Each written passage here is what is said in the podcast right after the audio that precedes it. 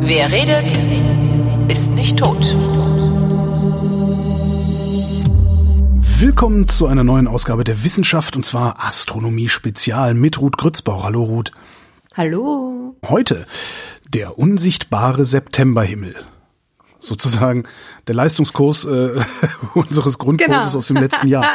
Also wir gucken in den Nachthimmel, obwohl wir müssen auch gar nicht mehr in den Nachthimmel gucken, weil tagsüber sehen wir ja auch nichts am Himmel. Ähm, Ich sehe schon, du bist ein bisschen verwirrt. ja, genau. Was, was genau werden Naja. wir jetzt machen in der neuen Serie? Also mh, äh, er oder sie, der nicht verwirrt ist, äh, hat es nicht verstanden. Genau, das ist das Prinzip. Äh, ja, hm. also ich habe mir gedacht, dass wir uns einfach mal die spannenden, richtig spannenden, unsichtbaren Dinge, die da so am Himmel abgehen, ohne dass wir sie sehen können, anschauen. Also anschauen, ne? Wir schauen sie uns eben nicht an, sondern wir, wir sprechen drüber. Und bevor wir uns hineinstürzen in den unsichtbaren Septemberhimmel, habe ich mir gedacht, es wäre eigentlich ganz gut, wenn wir mal irgendwie ein bisschen so eine Begriffsklärung machen, oder? Damit wir überhaupt wissen, was, was das, was soll denn das eigentlich heißen, weil Meinst du, schon was ist der Unterschied zwischen ein einem Planeten, einem Stern und Thema. einem Mond? Oder wie meinst du? Nein, nein, nein, die sind ja alle sichtbar. Ach ja, stimmt. Mehr so, was meinen wir mit unsichtbaren Dingen, ne? Weil es ist, ich meine, im Grunde ist ein sehr weit gefasstes Thema. Könnte ja eigentlich alles sein.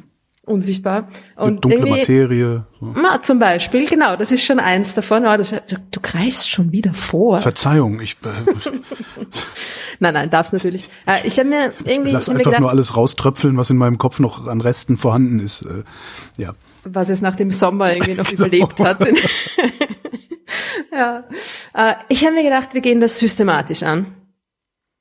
Und es gibt ja eigentlich, also so wie ich mir das überlegt habe, vielleicht fällt dir noch mehr ein, äh, vier Möglichkeiten, grundlegende Möglichkeiten, warum etwas unsichtbar sein kann. Ähm, Oder warum etwas unsichtbar ist. starke Kraft, die schwache Kraft, die elektromagnetische Kraft und die Gravitation.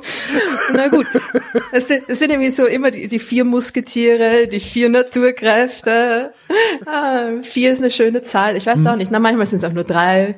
Trilogien sind auch sehr beliebt. Aber äh, vielleicht gibt's ja noch mehr Optionen. Aber ich habe mir gedacht, so die, na gut, wenn du sagst elektromagnetische Kraft, das ist schon mal ein Ding, na, das ist ja das Sichtbare. Ja. Also, ja, über die redet man dann jetzt nicht mehr so. Also schon auch, aber naja. Äh, Möglichkeit eins, äh, die, die einfachste und eigentlich langweiligste Möglichkeit. Also ich habe so ein bisschen von, von langweilig nach spannend gereiht, die Möglichkeiten. Ja. Und die erste Möglichkeit, warum etwas unsichtbar sein kann, ist natürlich, dass es es einfach nicht gibt.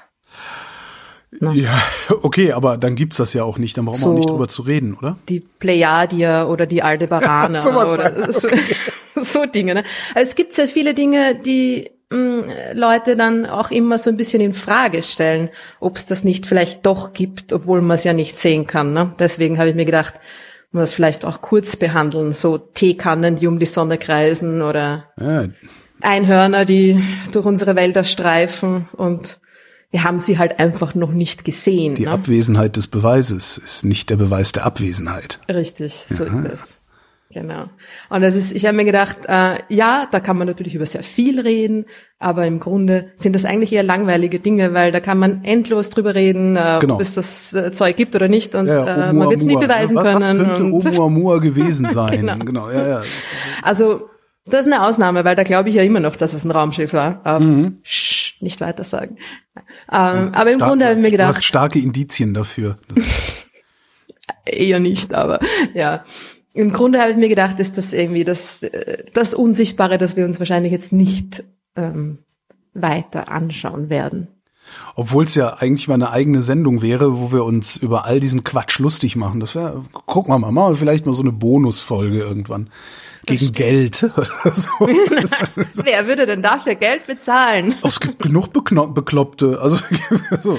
Ach so, du meinst, dass wir uns irgendwie ein paar Leute einladen, die, die dann das wäre natürlich auch von nochmal ganz ihren schön. Hast du eigentlich, äh, Theorien unter Anführungszeichen berichten. Ne? kennst du eigentlich diesen Typen mit dem Perpetuum mobile? Wie hieß der? Weiß, äh, Weißenbusch oder so ähnlich? Weißen Busch. Nee, aber da gibt's sehr Hans- viele Typen mit Ja, aber es gibt so einen, der ist, oder? der ist recht prominent und ist äh, seit vielen Jahren unterwegs und erzählt, er hätte ein äh, Perpetuum mobile anhand des Kapillareffektes gebaut und sowas alles. Und äh, da gab es gerade ein Okay. Feature im Radio mit dem Typen. Also dadurch komme ich da drauf. Sehr, sehr lustig. Ja. Also sehr, ja. Und war spannend wahrscheinlich, oder? Ich bin drüber eingeschlafen. Ich muss mir nochmal runterladen und nochmal anhören. Also, aber der Anfang war schon spannend. Also ich habe mich sehr amüsiert. Ja. Ja. Naja, vielleicht, wenn sich's irgendwie ergibt, machen wir entweder mal eine ähm, können auch, unsichtbare Dinge, die es nicht gibt, Spezialfolge, oder Genau. wir streuen immer wieder mal so ein bisschen ein Ding ein, das es nicht gibt. Ähm, und es vielleicht doch Weltall irgendwie nicht so. gibt. Großartig. Genau, Dinge, die es im Weltall nicht gibt. Nein, das ist ein viel zu riesiges Thema. Lassen wir es lieber sein. So, Schauen wir mal. Egal. Zweite Möglichkeit. Dinge, die unsichtbar sind, weil sie einfach zu weit weg sind. Und deswegen zu klein und zu lichtschwach. Ne? Ich wollte gerade sagen, zu klein nicht unbedingt, aber zu wenig Licht aussenden, als dass es noch bei uns ankommen würde. Gebündelt Ja. genug, oder? Also ja eigentlich nur eine klein. Frage der, der, der Bündelung dieses Lichts, oder? Genau, also zu klein in Wirklichkeit natürlich nicht, aber Dinge, die sehr weit entfernt sind, erscheinen natürlich sehr klein am Himmel und drum braucht man ein Teleskop, um sie zu vergrößern. Ganz klar. Und auch um das Licht zu sammeln. Ne? Teleskope machen ja diese beiden Dinge. Sie sammeln Licht und sie erhöhen das Auflösungsvermögen, also sie, sie vergrößern das Bild. Ne?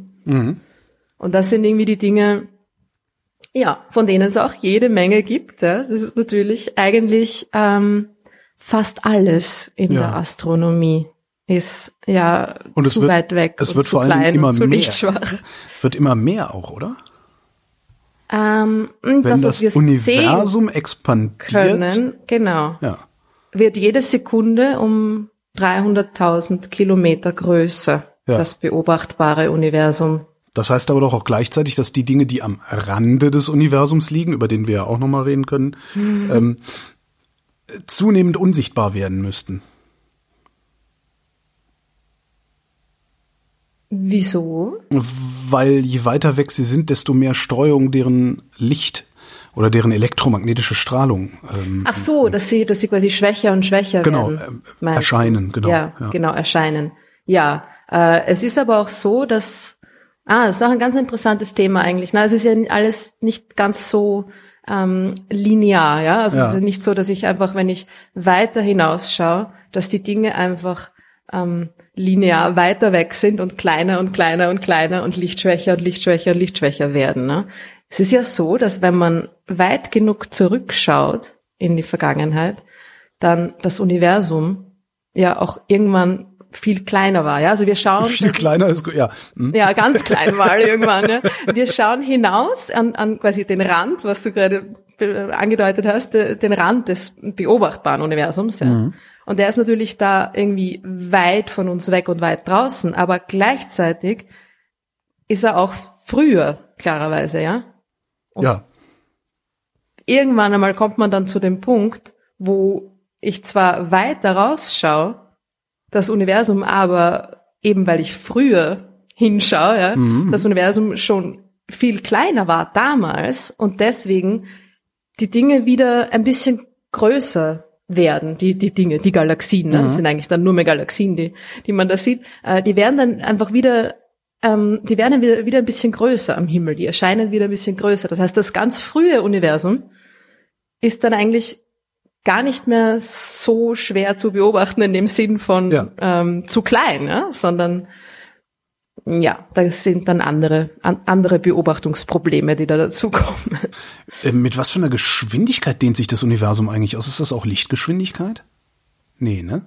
Ah, also eine sehr gute Frage. Diese die Expansionsgeschwindigkeit, die die hängt vom vom Abstand ab, also von der von der Größe, die Stimmt, von der ja. Größe des Rot- Raums, die ich mir. Rotverschiebung, ne? War da so ein, ja. Und die Rotverschiebung ist quasi die Ursache, die ist, oder die, die, nein, nicht die Ursache, die, die Folge, ja. Die, die Expansion ist die Ursache der Rotverschiebung, die Rotverschiebung ist die Folge von der Expansion.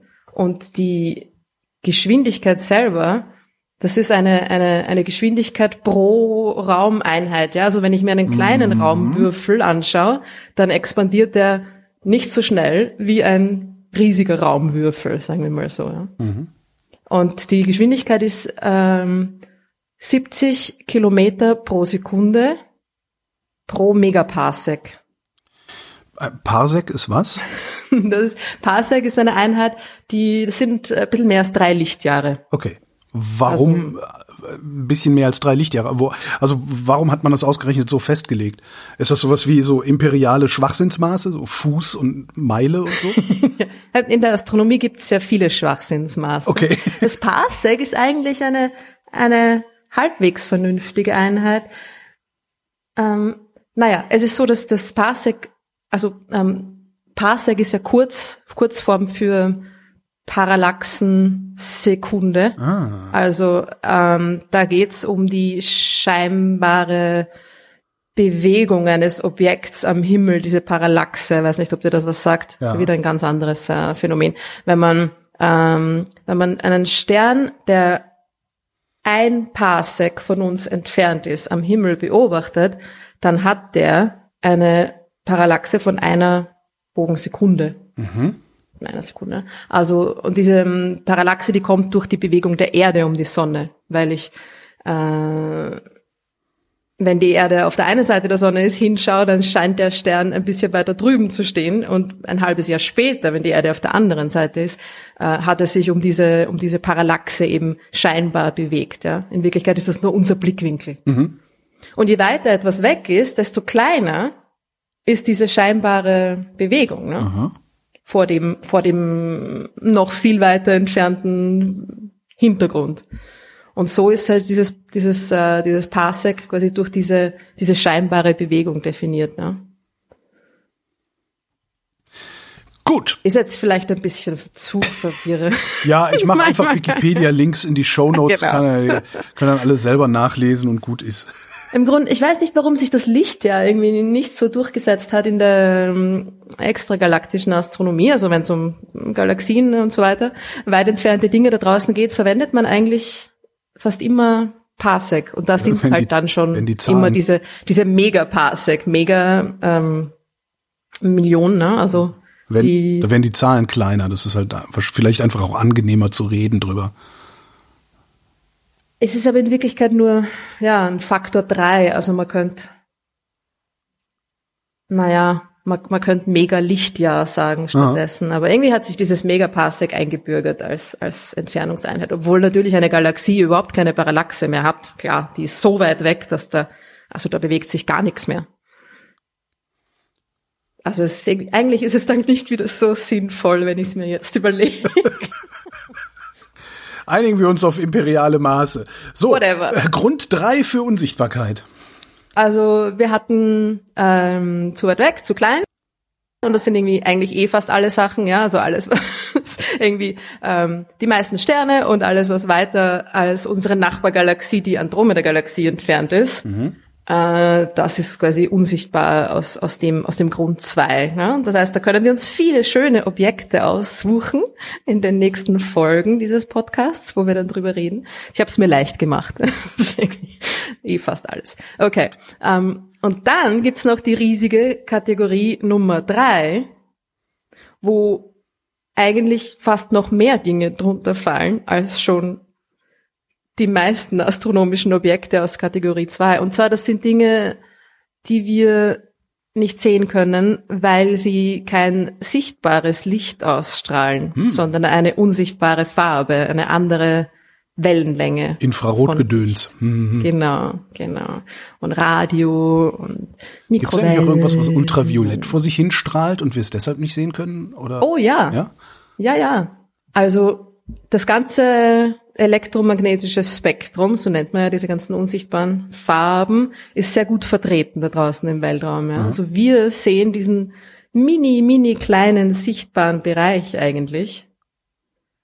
Wenn man sich das irgendwie so vorstellt als quasi als Linie, auf der die ganzen na, Spektrum, ja, auf der die ganzen Wellenlängen da aufgetragen sind, ist das, was wir sehen, der Regenbogen, irgendwie so mm, in der Mitte, mehr oder weniger, Ja. und, und mini, mini klein, ja. Also wir sehen die meisten Dinge, die da draußen passieren, nicht. Ja, auch wenn sie ganz nah an uns dran wären, könnten wir sie mit unseren Augen nicht sehen, weil sie einfach eine, Aber wenn es nah, unsichtbare nah genug ist, würde man die Wärmestrahlung dann wiederum ab, Ah, abkriegen. das ne? stimmt. Genau. Infrarot ist ja etwas, was wir zwar nicht sehen, aber doch wahrnehmen können. Ja. Als, als Wärme auf unserer Haut. Ja, da hat sich irgendwie unsere Haut so entwickelt, dass sie diese Infrarotstrahlung auch quasi detektieren kann eigentlich. Ja. Aber nicht mit unseren Augen. Ja. Und das sind eigentlich im Grunde, weil du fragst, ob es auch äh, UV-Strahlungsobjekte äh, gibt da draußen. Im Grunde geht's da eigentlich nur um die Temperatur von etwas. Ja. Aha. Also das, was wir sehen mit unseren Augen, ist Sternentemperatur. Sch- Sternenlicht. Ja. Also unsere Augen haben sich da halt mit der Sonne gemeinsam äh, entwickelt natürlich, ja, weil die Sonne ja, strahlt alles an, was es auf der Erde gibt. Und drum sind unsere Augen auf diese, diese dieses ähm, Sternenlicht, auf diese, diese Temperaturspanne, die eben Sterne haben, optimiert. Ja. Würde, würde auf, würde in einem anderen Sonnensystem mit einem, in einem anderen Spektrum strahlenden Stern sich ein anderes Auge entwickelt haben oder würde sich da gar kein Auge entwickelt haben? Also würden die Außerirdischen, würden die dann halt Infrarot oder Ultraviolett sehen können? Es ist durchaus möglich, ja. Es ist halt auch, ähm, es hängt natürlich auch mit der Größe der, der Wellen zusammen. Also wenn man größere Wellen hat, braucht man auch einen größeren Detektor, damit die Wellen da quasi hineinpassen, sagen wir mal so. Ja? Also wir Infrarot wäre auch noch kein Problem, weil die sind, Infrarotwellen sind ja nicht so viel größer als, als äh, optisches, sichtbares Licht, aber wir könnten nie ähm, Radiowellen sehen, zum Beispiel. Weil die sind von ein paar Zentimeter über ein paar Meter bis sogar Kilometer groß. Ja? Das heißt, um eine Radiowelle von irgendwie 20, 21 Zentimetern Wellenlänge zu sehen, bräuchte ich irgendwie 40 Zentimeter große Augen. Ja? Kommt ein Zyklop zum Augearzt, ja. Heißt natürlich nicht, dass es irgendwie ähm, außerirdische Lebensformen gibt, die natürlich auch größere Augen dann hätten, ja, klar. Äh, aber es kann- ist äh, bei Sternen ist ja die die die die Range jetzt nicht so riesig. Ja? Also es gibt Sterne, die strahlen hauptsächlich im UV-Licht. Das sind die heißen Sterne. Und dann gibt's die, die, die Sonne ist quasi so in der Mitte, ne? Und dann gibt's die kühleren Sterne, oder sagen, nennen wir sie eher weniger heißen, weil sie sind immer noch sehr heiß. Ja? Kühl ist da nix bei Sternen. Ähm, die weniger heißen Sterne, die strahlen dann eher im Infrarotbereich. Ja? Also wenn man zum Beispiel so einen so einen kleinen rötlichen Stern, die heißen ja rote Zwerge, ne? wenn man die, die hernimmt. Da gibt's ja auch äh, schon ganz viele Planeten da draußen, die um so einen roten Zwerg kreisen, die man, die man entdeckt hat, Exoplaneten. Ne? Und da könnte sich Leben entwickeln. Und die könnte ich mir vorstellen, dass die dann in einem leicht anderen, leicht ins Infrarot verschobenen Wellenlängenbereich irgendwie ihr, ihr sichtbares Un- Maximum Ihr quasi Unwesen haben. treiben, ja. Ja, genau. ja. Also im Grunde ist es, ich meine, ein, ein Stern wird nie im, im, im Radiobereich äh, sein, sein Strahlungsmaximum haben. Dafür sind diese Wellen zu lang. Und das sind dann wieder ganz andere Dinge. Ja? Aber im Grunde geht's, es geht um die Temperatur. Ja? Stern, Sterntemperatur ist sichtbar und Infrarot und ein bisschen UV. Ja? Also das ist so die, das ist die, die Stern ähm, Range und äh, es gibt aber noch ganz viele andere Dinge da draußen natürlich, die keine Sterne sind. Ja? Und das sind all diese Dinge, die wir eben in diesen anderen Wellenlängen durchaus auch beobachten können. Mit Radioteleskopen und so weiter, Röntgenteleskopen, das andere Ende. Ne? Also ähm, zum Beispiel interstellare Gaswolken. Ja? Das ist das häufigste Element im Universum, Wasserstoff, das da draußen herumschwebt. Äh, das strahlt im Radiobereich. Glücklicherweise, ne? weil sonst wäre es, sonst Sehr würden wir hell. gar nicht wissen, dass wenn wir Radioaugen hätten, dann wäre alles äh, super hell die ganze Zeit, ja. Genau, ja. aber es ist sehr praktisch, dass das, äh, dass dieser Wasserstoff im Radiobereich strahlt, weil sonst würden wir gar nicht wissen, dass es diese Wolken da draußen gibt. Ne? Oder Staub, ja. das, was Astronomen gemeinhin als, als Staub bezeichnen, einfach alles, was äh, alle, alle Elemente schwerer als Helium. Ne? Ja. Das ist irgendwie so. Okay. Wir machen es uns leicht, wie immer. Ähm, genau, und dieser, dieser Staub. Ernsthaft, alles, Beispiel, was schwerer ist als ja. Helium, ist Staub? Ja, also naja, na, naja, nicht ganz. Na, eigentlich alles, was schwerer ist als Helium, wird eigentlich als Metalle bezeichnet. Okay. Ähm, macht auch nicht so viel Sinn. Äh, naja, macht schon Sinn, weil ja die, die riesengroße Mehrheit im Universum aus Wasserstoff zusammengesetzt mhm. ist, besteht. Und dann ist noch, also es ist irgendwie so drei Viertel Wasserstoff und knappes Viertel Helium und dann ein paar Prozent äh, anderes Zeug. Und mhm. dieses andere Zeug, das sind eben die Metalle. Staub sind dann eher die chemischen Verbindungen, so einfache Moleküle und so. Ja. Also das ist, sind dann keine Metalle mehr, sondern, sondern Staub. Ja.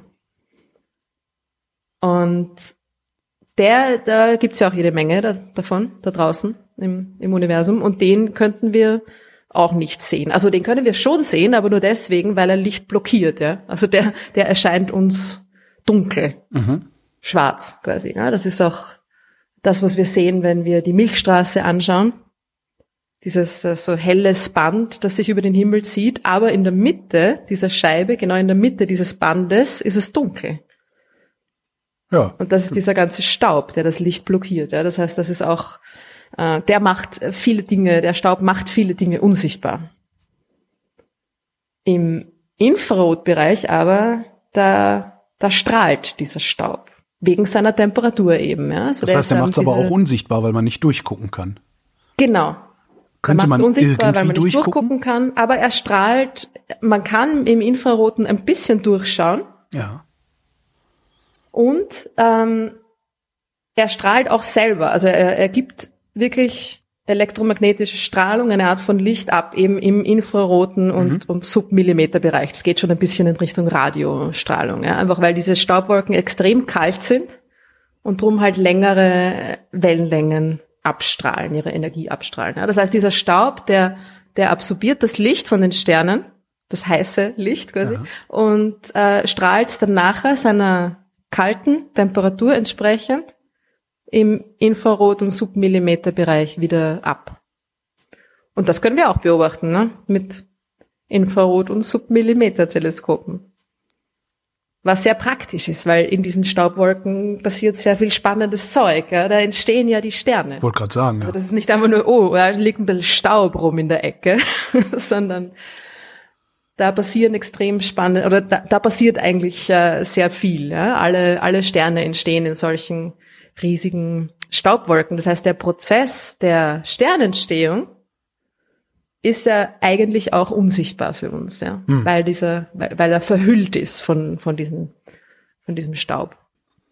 Und Nummer vier, das finde ich ist jetzt eigentlich die die spannendste Kategorie. Also das, worüber wir die Sendungen machen werden? Oder zumindest, worüber wir zumindest heute noch ein bisschen reden werden. Okay. Und vielleicht auch, also ja, ist halt auch eine große Kategorie. Es wird immer größer und immer mehr. Und das ist das, was du auch am Anfang schon angesprochen hast, gleich. Das wirklich unsichtbare Zeug. Also nicht nur Dinge, die wir mit unseren Augen nicht sehen können oder die zu dunkel sind oder zu weit weg, sondern Dinge, die tatsächlich komplett unsichtbar sind. Aber das ist ja die dunkle Materie. Und das ist zum Beispiel die dunkle Materie, ja. Wie zum Beispiel? Also, da gibt's noch mehr von? Naja, es gibt andere Dinge, die auch unsichtbar sind. Man könnte zum Beispiel ja, schwarze Löcher Aha.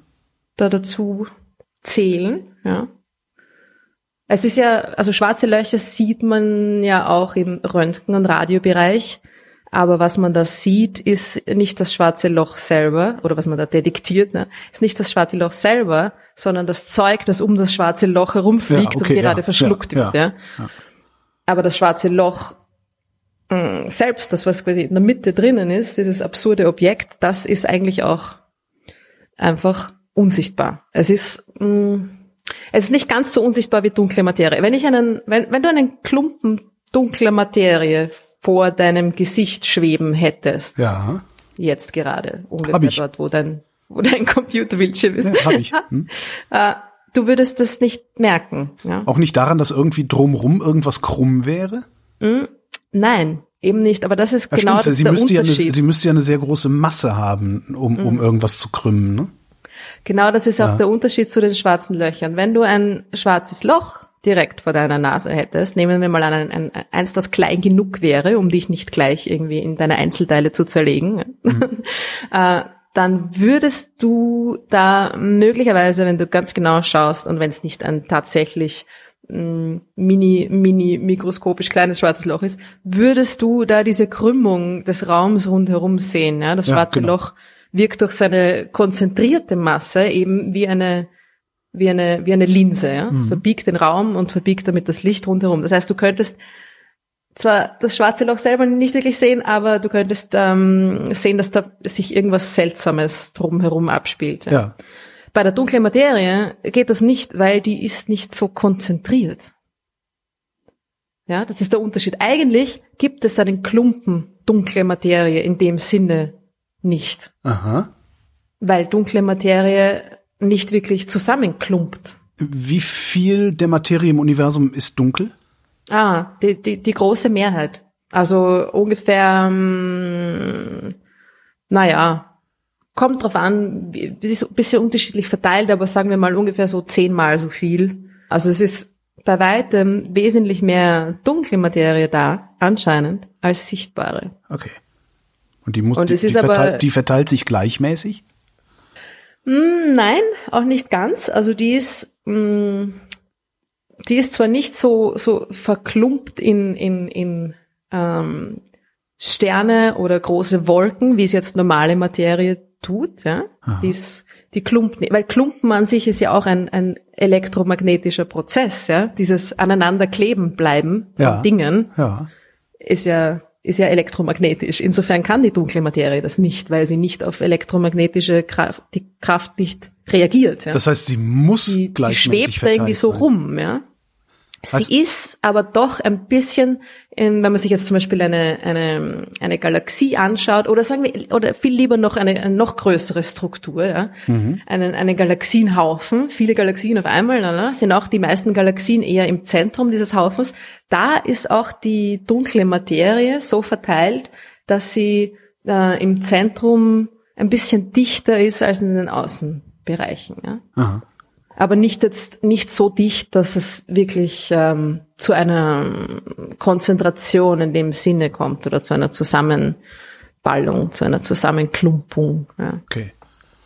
Also die schwebt, die schwebt einfach so da ähm, in der Gegend herum und ist zwar im dort, wo mehr Materie, dort wo mehr dunkle Materie da ist, ist sie auch quasi konzentrierter, ja, weil sie sich ja auch selber anzieht, ja, dunkle Materie. Also Gravitation, ach ja klar, muss sie ja, sonst, Genau, sonst, sonst ja. wird sie ja nicht, nicht mit anderem, äh, mit, der, mit der sichtbaren, der hellen Materie wechselwirken. Ja. Ja, genau. Und das ist auch die einzige Art und Weise, auf die sie wechselwirken. Ja.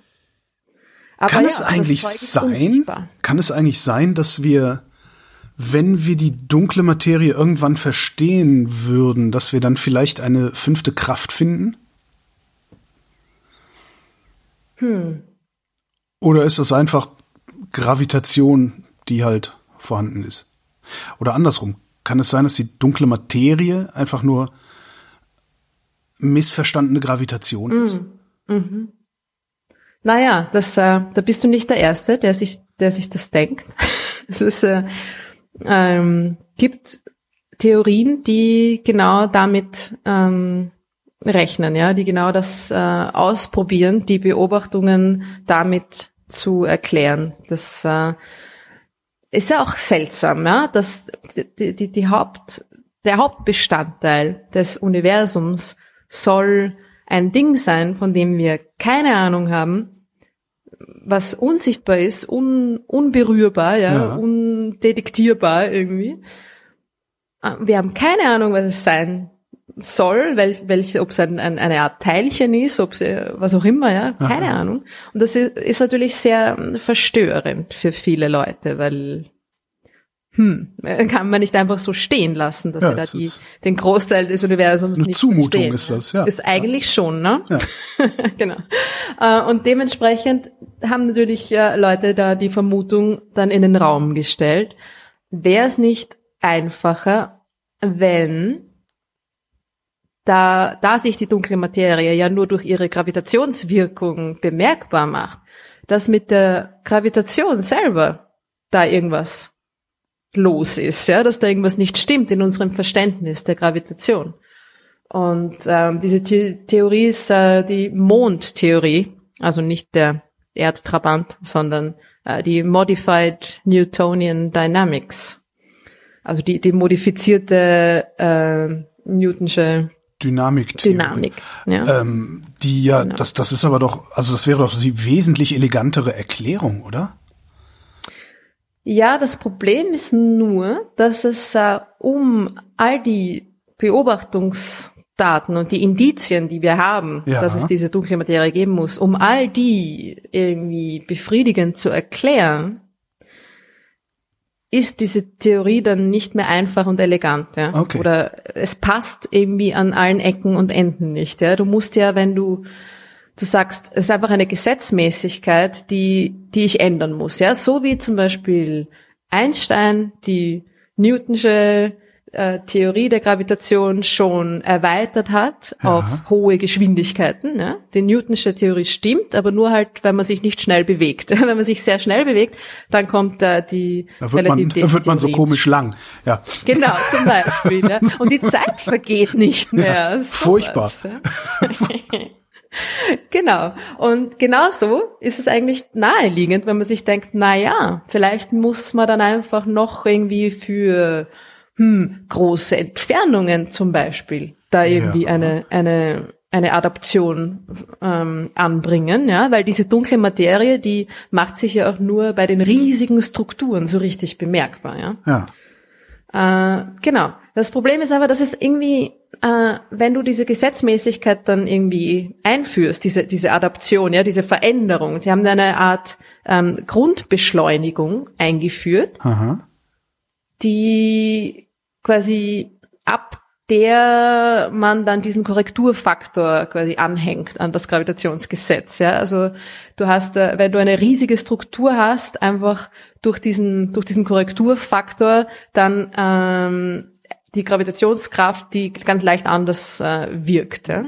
Und auf kleinen Distanzen und mit kleineren oder größeren Beschleunigen in dem in dem Fall, äh, da wirkt es quasi da merkt man das nicht, diesen Korrekturfaktor. Nur hast du dann halt etwas, was für alle ähm, Beobachtungen gelten muss. Ja? Also überall, wo du diese dunkle Materie siehst oder wo, wo du Indizien dafür hast, muss diese Adaption quasi passen, ja, und muss gleich, der Korrekturfaktor kann sich nicht jetzt beliebig ändern, ja.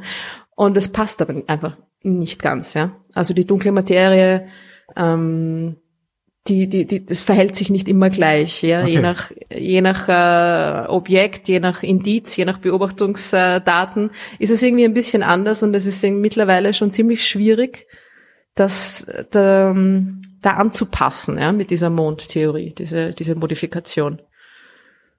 Also es scheint nicht ganz so, es müsste dann einfach äh, ganz viele unterschiedliche Korrekturfaktoren auch geben und so weiter und so fort. Ja, Ja, und dann nicht mehr irgendwann elegant. ist es, Ja, es ist nicht mehr ist es elegant, dann ja. nicht mehr. Ja, genau. Und dann denkt man sich, naja, aber wozu dann, ne? Was Ja, macht's? Ma- Was macht's dann einfacher? Dann Aber was zum ich Teufel kein- ist es denn dann? Ne?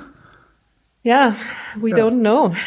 Weil ich glaube, man muss jetzt vielleicht auch einfach ein bisschen damit leben, dass man mal Dinge noch nicht weiß und dass äh, vielleicht hoffentlich bald jemand draufkommt. Ja?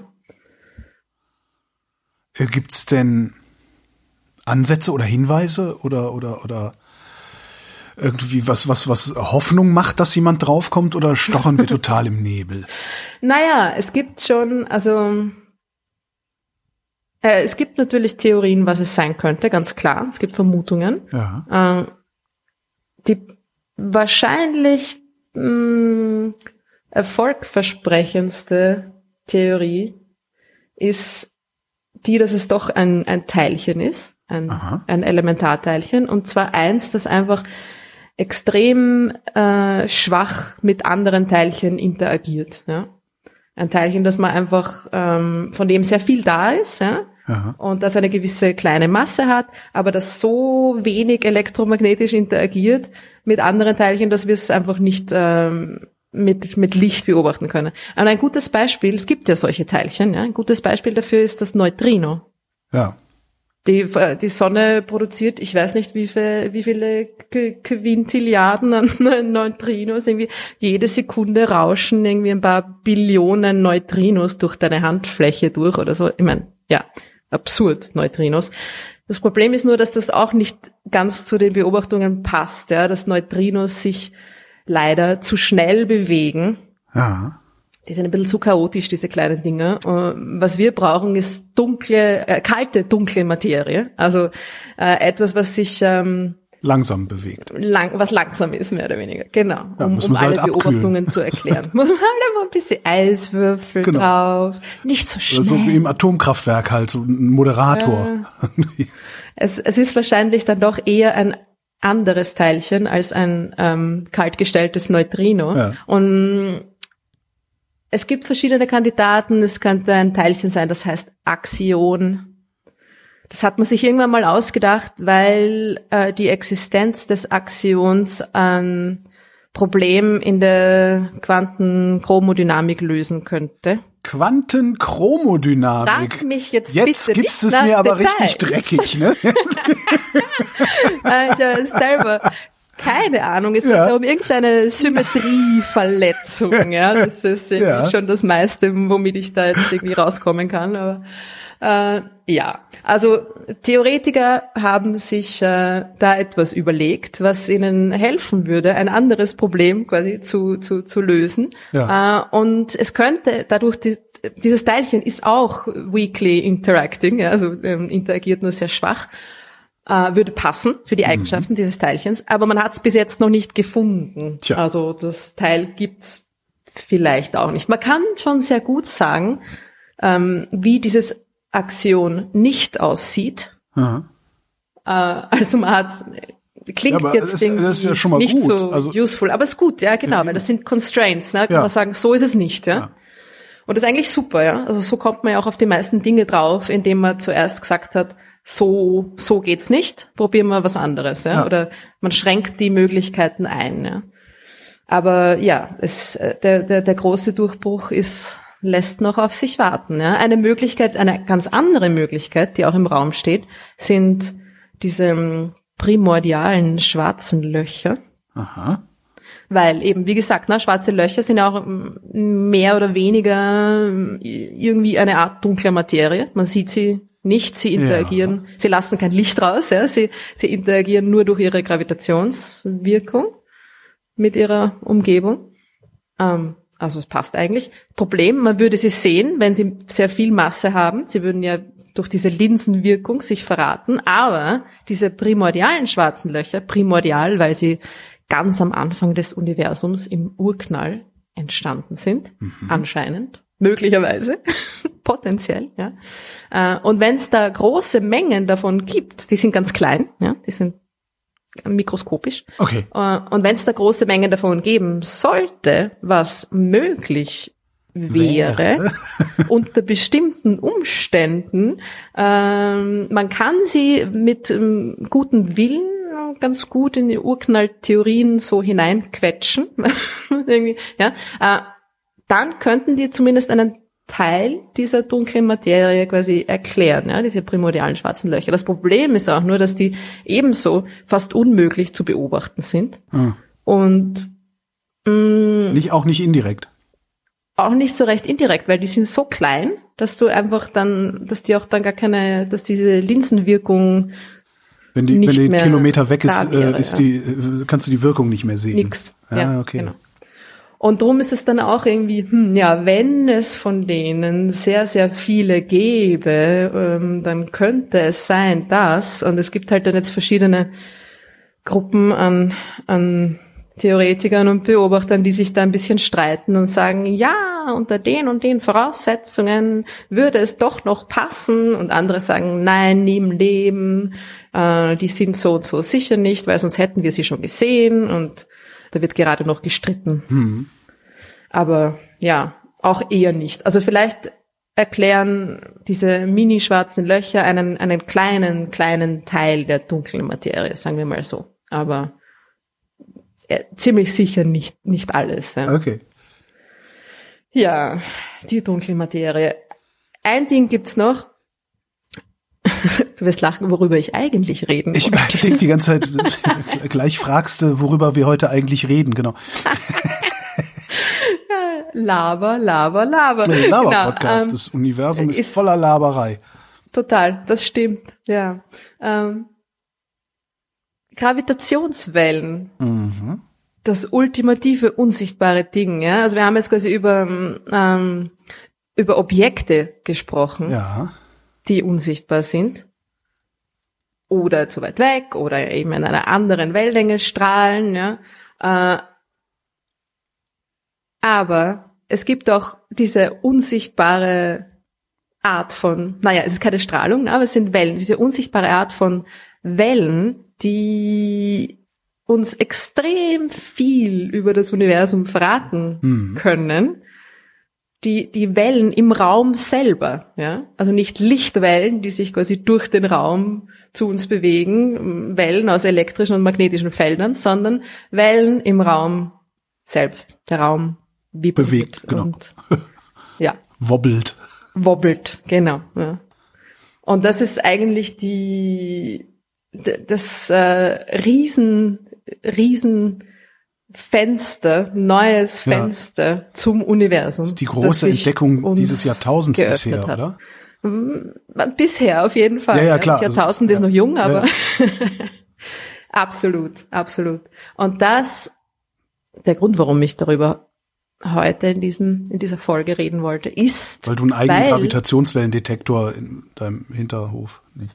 da bei mir draußen äh, wäre nicht genug Platz. Aber was ich so krass finde, ist, dass sie LIGO war es, glaube ich, ne? Genau. Zum genau. ersten Mal eine Gravitationswelle gesehen haben und ab dem Moment wussten, wonach sie gucken müssen und seitdem ständig Gravitationswellen sehen. Das finde ich so cool. Also Die ganze dieses, Zeit, ja. dieses, weißt du, du, du, du machst jahrelang, rechnest du und denkst und machst und baust und kalibrierst und schieß mich tot. Und auf einmal macht's Klick. Und es ist, als hätte jemand das Licht angemacht. Das finde ich, das finde ich eine, die absolut faszinierende Geschichte der Gravitationswellen. Ja.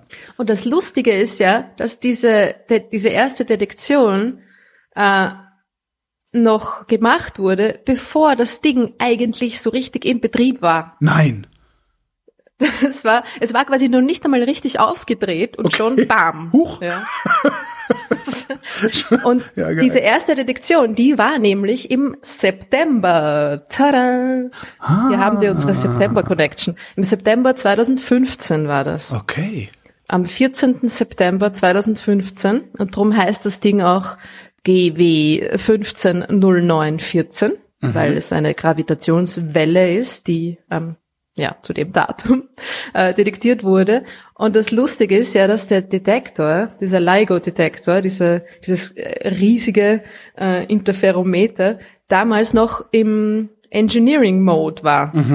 Also es war quasi, es war schon aufgedreht, aber es So, war noch Pling, im Test. Schneidereit, was haben Sie getan? Genau so, ja. Und sie haben drum, es wäre erst drei Tage danach in den richtigen Observational Mode irgendwie umgeschaltet worden, ja. Und drum haben sie ja beim, beim, beim erst, bei der ersten Detektion, also da ist dann auch gleich ein, ein automatisches, äh, quasi Warnsignal irgendwie angegangen, so, yeah, yeah, wir haben was entdeckt. Das. Wow-Signal, ja genau. So in die Richtung, ja. Und die Leute irgendwie so, ma, was haben die, die Ingenieure schon wieder da durchgejagt durch, durch unseren Detektor. Und Im ersten Moment war noch die bisschen eine, eine Verwirrung, oder sogar die ersten paar Stunden, Tage wahrscheinlich, ein bisschen eine Verwirrung, ob das jetzt, ob nicht doch irgendjemand sich da blöd gespielt hat, ja. Ja. Oder irgendeinen, doch noch irgendjemand einen, einen Testlauf von irgendwas, ähm, da vollführt hat, ohne, ohne den anderen Bescheid zu sagen oder, oder so, ja. Genau, ja. Das bisschen, war zu, bisschen natürlich, getrollt, weil man hier dran Ja, wackelt. voll. Ich meine, natürlich, wenn du sowas entdeckst, da, ich meine, da möchtest du nicht dann ähm, in einer zweiten Pressekonferenz nachher zugeben müssen, dass irgendjemand einen Schraubenschlüssel fallen hat lassen oder ja. Aber genau, es war Engineering, es war noch im Engineering-Modus und äh, also es war sofort, es war quasi mh, noch bevor es so richtig aufgedreht war, war schon die erste Detektion da. Ja. Also es ist echt faszinierend. Und es, es hat äh, viel besser funktioniert als erwartet.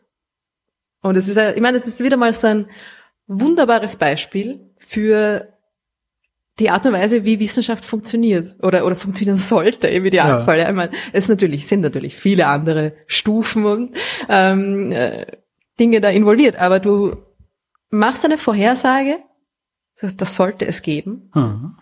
Dann guckt Baust irgendjemand einen- anders nach. Detektor, der das dann auch, wo du endlich die technischen Möglichkeiten hast, das zu tun, ja, baust du einen Detektor, der das detektieren können sollte, Und dann wenn deine das. Theorie ja. stimmt, dann drehst du ihn auf und bam, ja, Ja. da ist es. Schon cool. Aber das ist, was man halt nicht sieht, sind die Fehlschläge bis dahin. Ja, natürlich. Genau. Hat ja auch 100 Jahre gedauert. Ziemlich genau übrigens. Ne? Ach. Das ist ja von, von, von Einstein vorhergesagt. Ich glaube 1915, ne? in seiner, oder 1916. Ui, ui, ui. Muss man nachschauen. Äh, 16. In, äh, 16. War 99 Jahre, ne? Also Ja. in seiner, allgemeinen Relativitätstheorie vorhergesagt, diese Gravitationswellen. Und knapp 100 Jahre später war es dann endlich soweit. Ja. Ist das eigentlich irgendwie vermittelbar, was eine Gravitationswelle ist? Ich meine, wir reden darüber so, als, als könne man es anfassen, aber eigentlich ist das Ding doch Mm. extrem abstrakt, oder? Mm.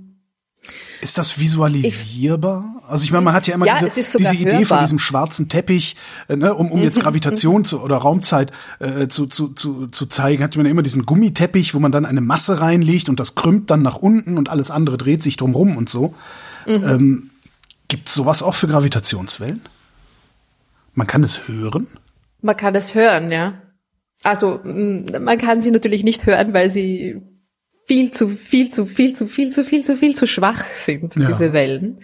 Aber es ist im Grunde, mh, man kann sich schon ein bisschen fast wie eine Schallwelle vorstellen. Also eine Schallwelle ist natürlich komprimierte Luft, ja, Ja. klar, das ist nicht komprimierter Raum, aber Nicht? von der Ist Vorstellung nicht, warum her. ist es nicht komprimiert? Und es muss doch komprimierter Raum sein. Na, die Gravitationswelle ist komprimierter Raum. Ja, ja, Genau. ja. Und die Schallwelle ist komprimierte Luft im Raum. Was heißt das denn eigentlich für die. Zeit? Das heißt doch auch, dass die Zeit nichts ist, was, na natürlich ist ja nicht konstant, hat Einstein ja schon gesagt. Ja, und Also auf dem Wellenberg muss die, ist die Zeit ja anders als im Wellental. weil sie, weil der Raum ein bisschen komprimiert ist, Oder? dass dann die Zeit auch anders vergeht. Oder, oder äh, habe ich gerade einen Denkfehler? ähm, Also wenn du, ne? Das ist quasi eine Raum, eine, eine, eine Raumzeitwelle ist im Grunde. Ich meine, sie bewegen sich auch mit Lichtgeschwindigkeit Ja. durch den Raum, ja. Also Also ist das quasi herrlich, ohne Ahnung über solche Dinge zu sprechen. Vor allem, Super. weil da kommt man dann einfach echt in, in Gebiete, wo, mh, wo man einfach halt dann wirklich Wahrscheinlich ist es Ahnung aber auch egal, was, was auf dem Wellenberg und dem Wellental passiert, weil, also zumindest für die, für, für die Diskussion jetzt, weil sich das langfristig ja sowieso egalisieren wird. Wieder ausgleicht. Gravitation Nein, ist, ja doch eine recht langfristige Angelegenheit. Was auch ein Ja, schöner und diese Sendungstitel ist. Gravitationswelle, die war auch schon lang unterwegs, Ja, bis sie bei uns angelangt ist. Also es ist ja auch eine, wenn du sagst Wellenberg und Wellental, es ist nicht eine, es ist nicht eine Welle wie eine, eine, eine Lichtwelle, die, Ja. die quasi ein, ein, ja, die man sich so als Wellenberg und Wellental vorstellen kann, sondern es ist tatsächlich eh wie eine, wie eine, eine Schallwelle, Ja, eine, eine Verdichtungswelle, ja. okay. Also ähm, es ist eine, eine leicht andere Art von, von, von Welle, die jetzt in dem, naja, man, man kann sie natürlich schon auch so ähm, in einem Diagramm aufzeichnen, dass sie einen Wellenberg oder Wellental hat, aber es ist nicht, es ist nicht diese Art von, von Welle, wie sie eine Lichtwelle ist. Ja. Aha. Äh, aber ich meine, diese, du hast recht, diese, diese Wellen, diese Gravitationswellen sind total absurd, absurd äh, klein, absurd omnipräsent, ja. Aber die, ich meine, was da, was da eigentlich passiert ist bei dieser ersten Detektion, ja, bei dieser Gravitationswellendetektion, waren ja zwei schwarze Löcher, zwei große schwarze Löcher. Also nicht diese supermassiven schwarzen Löcher in Galaxienzentren, sondern schon so ähm, schwarze Löcher, die mal Sterne waren. Ja. Äh, von ungefähr 30 mal der Masse der Sonne jeweils sind miteinander verschmolzen. Und zwar eineinhalb Milliarden Lichtjahre von uns entfernt. Ja. Ja. In einer fernen Galaxie. Und diese, ähm, diese Wellen, diese, diese, äh, diese Vibrationen im Raum quasi, waren eineinhalb Milliarden Jahre bis zu uns unterwegs. Und ähm, die werden natürlich auch schwächer, Ja. diese Wellen, wenn sie da so lange unterwegs sind und bis sie bei uns waren. Und die, diese, wenn du dir jetzt diesen Wellenberg irgendwie vorstellst, die, die, die Höhe dieses Wellenbergs, also die, die Komprimierung des Detektors Aha. war ungefähr ein Hundertstel von einem Protonendurchmesser. Ja. Das ist Dass man das überhaupt messen kann, ist schon Wahnsinn. Ja, ja, genau. Es ist dieser vier Kilometer lange Arm von diesem Interferometer, ja, wo man das Licht durchschickt und dann ist ein Spiegel in der Mitte und dann wird das Licht aufgespaltet und wieder zusammengeführt, ja. Das heißt, die Wellen werden, werden äh, überlagert und das misst einfach die, die Distanz dieses, dieses Tunnels, ja, die, die Länge des Tunnels. Und wenn da jetzt eine Gravitationswelle durchrauscht, dann wird das ein bisschen gedehnt und gestaucht. Ja. Ja, und diese Dehnung und Stauchung von diesem vier Kilometer langen Tunnel war ein Hundertstel von einem Protonendurchmesser. Das ist unfassbar. Das ist, wenn man das auf den nächsten Stern und nächsten Nachbarstern umlegt, Ja. vier Lichtjahre entfernt, ist das die Breite eines menschlichen Haares. Immerhin. Was man am ausgestreckten Arm schon nicht mehr sehen kann. Also das ist ja. Hm. Ja, äh, ist unfassbar. Ja. Was, was genau, also wie ich messe, hast du gerade erklärt. Aber Hm. was genau messe ich? Was sehe ich? Sehe ich, also was, was ist genau, also was ich meine, was, was genau ist der Erkenntnisgewinn? Naja, ich sehen weiß, tut man es ja eben nicht. ja, naja, klar. Aber ich, ich weiß, dass diese beiden schwarzen Löcher vor beziehungsweise in äh, an 1,3 Milliarden Jahren zusammengestoßen oder verschmolzen sind. Kann ich darüber hinaus noch irgendwas anderes ableiten aus den Daten, die da rauskommen? Oder weiß ich nur, dass es ein Ereignis gegeben hat? Man kann extrem viel daraus ableiten. Du kannst ähm, aus, also wenn du fragst, was man da, was man da mm, detektiert, ja, äh, ich kann es dir vorspielen. Aber Man kann sie natürlich jetzt nicht mit mit unseren Ohren hören, aber es ist dieses Signal hat eine Frequenz, die im hörbaren Frequenzbereich des menschlichen Ohres liegt. Ja, also es ist, äh, es ist zwar eine eine Gravitationswelle, also eine Verdichtung des Raums und nicht der Luft, aber wenn ich jetzt eine eine Schallwelle mit genau der gleichen Frequenz hernehme, dann wird sich das so anhören.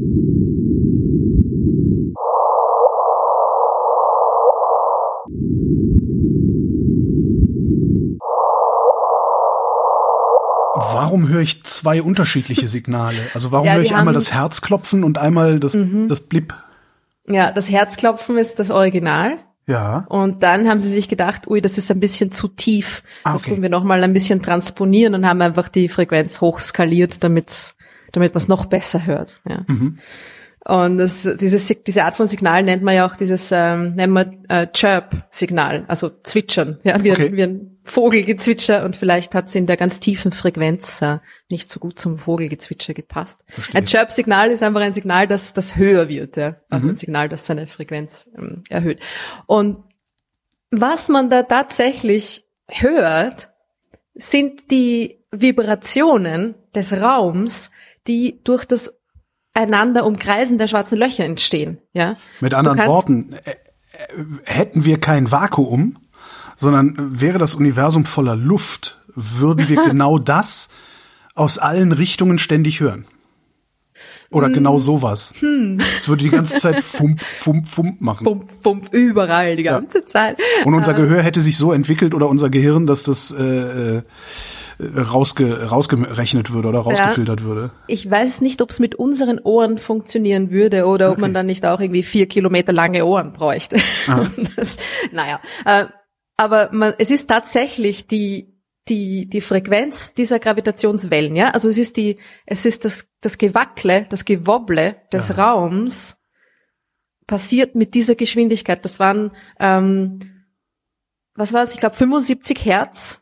Das heißt das bedeutet, dass sich diese schwarzen Löcher 75 Mal pro Sekunde umkreist haben. Ja, ah. also es war dann die, die Frequenz war die doppelte, weil es ist quasi bei jeder Umkreisung macht's äh, bei, bei einer halben Umkreisung erzeugt eine eine eine Welle. Ja, aber man hört da dieses die, die, dieser, dieser Ton ist quasi die Entsprechung von zwei schwarzen Löchern, die sich genauso oft umkreisen, ja, wenn ja. das Sinn macht. Ich meine, das ist verrückt, oder? Diese, muss man vorstellen, zwei schwarze Löcher mit jeweils ungefähr 30 Mal der Masse der Sonne.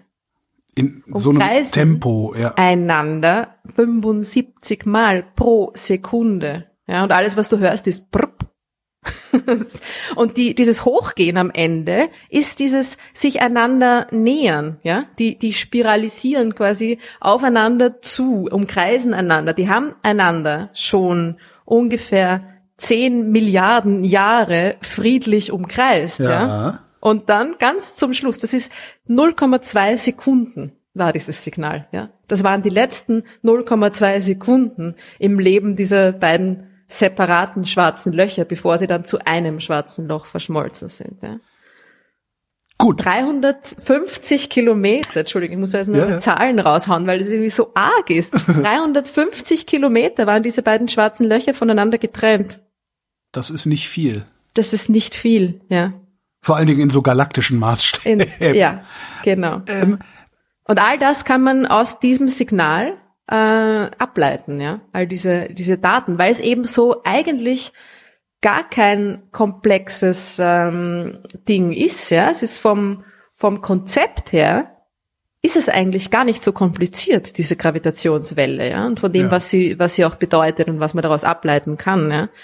Es ist einfach nur die Detektion so irrsinnig schwierig, weil die Gravitation so eine irrsinnig schwache Kraft ist im Grunde und drum diese Wellen so mini, mini, mini, mini klein sind. Ja. ja. Das ist das Ding. Das haben wir jetzt gesehen, beziehungsweise gehört oder detek gehört. detektiert.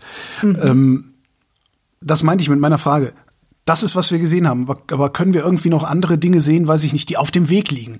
Äh, dass die Gravitationswelle nochmal irgendwo gebrochen wird äh, und schäumt oder sowas, weil ein wie auch immer geartetes Objekt im Weg gelegen hat oder so. Weißt du, was ich meine? Ja, ja. Ist ja. das, ist das auch eine Möglichkeit, die wir messen Boah, können, oder können wir nur diese Ereignisse selbst damit messen? Es ist natürlich so, dass die, also das ist ja auch genau das, was mit Licht passiert, ne? dass es auf dem Weg wenn da was dazwischen ist, ja. Also die meisten Dinge, die wir da draußen sehen, sehen wir, weil nichts dazwischen ist, ja? ja. Aber wenn etwas dazwischen ist, wie zum Beispiel der Staub vor einem Stern, ja, dann kann ich die Eigenschaften von dem Staub ja dadurch ableiten, dass ich das Licht genau untersuche, ja, genau, wie es durch ich, diesen ja. Staub durchgegangen ist. Und das wäre natürlich naheliegend, dann zu vermuten, dass mit Gravitationswellen äh, was Ähnliches passieren ja. könnte. Ja, die Sache ist aber die, dass äh, naja, ähm, unser Verständnis von diesen Gravitationswellen und unsere, unsere Detektionsmöglichkeiten sind doch noch recht rudimentär und da ein, ein Signal quasi auseinanderzuklauben von verschiedenen, verschiedenen ähm, Ereignissen, die irgendwo unterwegs passiert sind. Ich glaube, das ist noch äh, ziemliche Zukunftsmusik. Heißt aber nicht, dass das nicht passieren kann. Also er redet schon, ich rede schon mal wieder so ähm, wie die Blinden von der Farbe, sagt man dann. Ne? ja. äh, auch keine Ahnung, ja, in Wirklichkeit. Aber ich, warum sollte das nicht passieren in Wirklichkeit? Ja? Der, der Unterschied ist halt auch noch, dass diese Gravitationswellen ja nur dann detektierbar sind, wenn das Objekt extrem ähm, kompakt ist und die Beschleunigungen extrem hoch sind. Ja. ja. Also wenn ich jetzt da, wenn ich jetzt auf meinem Fahrrad um die Kurve fahre, dann erzeuge ich rein theoretisch auch Gravitationswellen. Ja. Aber nur weil halt die involvierten äh, Massen und, und, und Beschleunigungen so gering sind, sind die Gravitationswellen nochmal un, un, unfassbar geringer, also eigentlich gar nicht mehr da. Ja? ja. Das heißt, ich kann nur, es kann, es könnte sein, dass ähm, zwischen uns und dem äh, schwarzen Loch äh, Merger da, dem äh, doppelschwarzen Loch, dass da dann noch irgendwie was anderes, noch ein anderes schwarzes Loch da dazwischen ist oder wie auch immer, ja. Es müsste ein anderes extrem ähm, Verstehe. kompaktes und arges Objekt sein was da dazwischen ist. Aber ich glaube, das ist im Moment noch, äh, das steht jetzt noch nicht so im, im Vordergrund. Äh, das ist ja Zukunftsmusik. Aber es ist ein, auf jeden Fall ein, ein, ein Fenster, das sich geöffnet ja. hat, das ungeahnte Möglichkeiten mit sich bringt. Ja und ganz andere Phänomene ja auch, ja. Also du kannst, du, du bist irgendwie, mh, mm, du bist irgendwie viel näher dran, ja, weil du, weil du den, den Raum selbst, ähm, du bist viel näher am, am, am, am Ursprung dieses Phänomens, sagen wir mal dran, ja, weil du den, den, die Auswirkungen auf den Raum selber äh, detektieren kannst und nicht quasi über den Umweg des Lichts ja. gehen musst. Ja. Das ja dann zwischenzeitlich auch schon wieder einen Umweg genommen hat, weil es an irgendwelchen riesigen Massen vorbei musste total ja. und vielleicht durch irgendwelche Staubwolken durchgeflogen ist und weiß Gott was, ja. War das eigentlich schon das Thema der Sendung oder kommt das noch? Naja, diese Gravitationswellen waren, waren jetzt so eigentlich das Thema der Sendung, Ach, mehr oder weniger, weil, weil September, ne? Ja. ja. Na, un, unfassbar faszinierend. Ein, ein, ein äh, Fakt noch, ein Trivia, ja, für die, für die nächste Cocktail äh, Fun Dinner Party. Gravitationswelt. Fun Fact. Ja, genau. die Energie, die bei diesem, bei dieser Verschmelzung frei geworden ist, das, was wir vorhin gehört haben, ja, dieses ja. Brrr, da war mehr Energie drin. Das eine Energie es sind ungefähr drei Sonnenmassen, ja, es sind ja. drei Sonnenmassen an purer Energie frei geworden. Das klingt jetzt nicht so viel, naja, aber Moment mal, die Sonne, die, die versorgt uns auch schon seit viereinhalb Milliarden Jahren oder so ähnlich mit, mit, äh, äh mit Strahlung. Ja. Also und hat nur einen kleinen Bruchteil ihres Wasserstoffvorrats bis jetzt äh, angezapft, ja, ja. genau. Also es ist das, mehr. es ist, ist Tat, viel Energie. Es ist mehr Energie als oder in, in diesem kurzen Zeitraum, ja, in diesen letzten paar Millisekunden, ne, ist mehr Energie frei geworden als alle Sterne in allen Galaxien des beobachtbaren Universums zusammen abgestrahlt haben. In, in, zu diesem Moment, in diesem Moment, äh, in dem das genau. passiert. Okay. Genau. Die letzte, das letzte äh, kurze Stückchen dieses dieses Mergers, ja, wie die wie die zwei schwarze Löcher zu einem geworden sind, wurden diese drei Sonnenmassen an an, an Energie frei und wurden eben in Gravitationswellen umgesetzt, ja, genau. Und das aber, das entspricht aber für diesen Zeitraum. Ja. Ungefähr einem, ich glaube, einem 50-fachen oder so von der Energie, die in diesem Zeitraum von allen Sternen in allen äh, hunderten Milliarden von Galaxien in unserem Universum freigesetzt worden ist. Bei so einem Verschmelzen von zwei schwarzen Löchern, was wird denn da eigentlich noch freigesetzt außer Gravitationswellen? Gibt es noch irgendwas, was wir in anderen Spektralbereichen sehen können?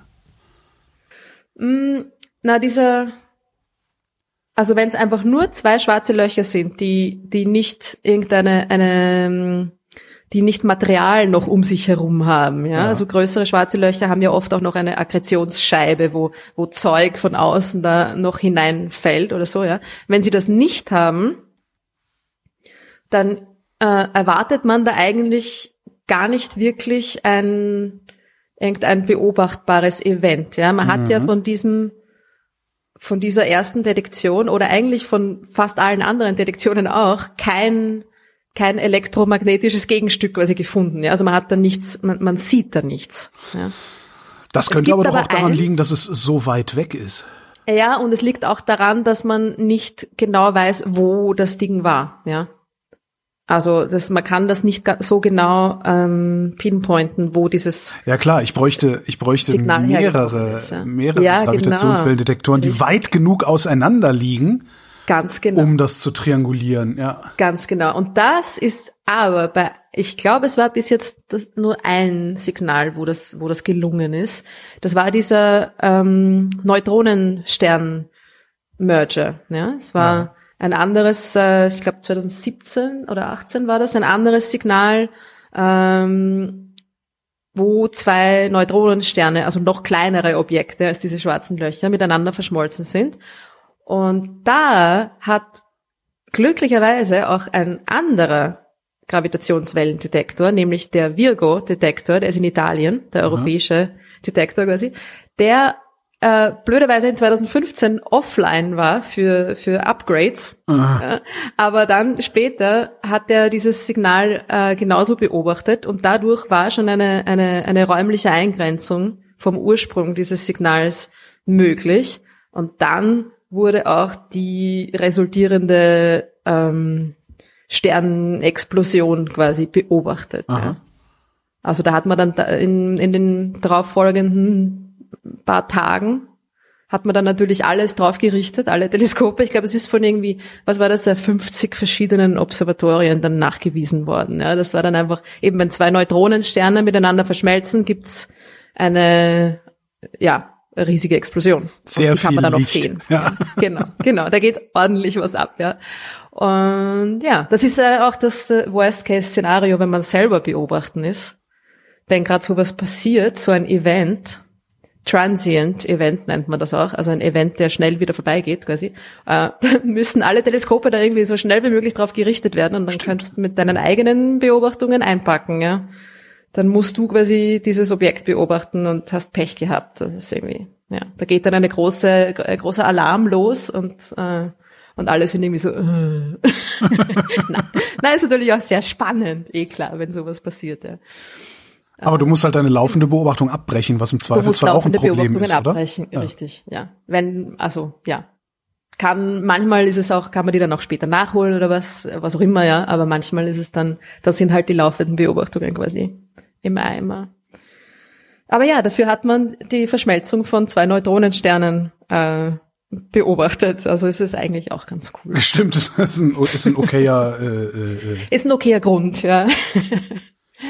Ja, genau. Aber das war eben dadurch, dass dieser andere Detektor das auch äh, beobachtet, also ich sage immer noch beobachtet, ne? detektiert hat, dieses ja, Signal. Ja, ich nenne das aber auch beobachten. Ich glaube, schon, die, ne? ja. ich glaube, die, die, die Wissenschaftlerinnen und Wissenschaftler, die das machen, nennen das, glaube ich, auch beobachten oder sehen, ja. oder? Ich ja. meine, die reden ja sogar davon, dass wenn, wenn irgendeine elektromagnetische Wechselwirkung passiert, dass das eine Teilchen das andere gesehen hat. Das stimmt. Man sagt ja auch irgendwie bei diesem ersten Bild von dem schwarzen Loch in M87, dass das erste, weil wir haben das schwarze Loch gesehen, erste, erstes Foto und das waren natürlich Radiobeobachtungen. Ja. Also ich finde sehen ist ein, ich, also ich finde sehen ist ein sehr angemessener äh, Begriff für das, weil letztendlich gucken wir ja hin, nur mit anderen Mitteln. Ja, es ist eine Art, ja, es ist ein Detektor, ja, es ist äh, und das, wir sind halt einfach so optische Wesen, wir sind so ja, genau. visuelle Wesen, das ist für uns, äh, wir stellen uns das trotzdem vor natürlich gleich, ja, was, was, wie das dann ausschauen würde und was man da sehen könnte oder so, ja, klar. Ja. Ja, da bin ich jetzt mal auf den Oktober gespannt. Ah, also du hast die Latte, die Latte du hast, ich wollte gerade sagen, du hast die Latte hochgesetzt, Freundchen. Hey, aber es gibt, es gibt so viel cooles, Unsichtbares da draußen. Ich meine, Gravitationswellen sind schon eigentlich ein ziemliches Highlight, ja, das muss ich schon zugeben. Ähm, aber von jetzt äh, kann es nur noch einfacher werden, oder? Ruth Grützbauch, vielen Dank. Bitte gerne. Und ich bin Holger Klein und danke euch für die Aufmerksamkeit.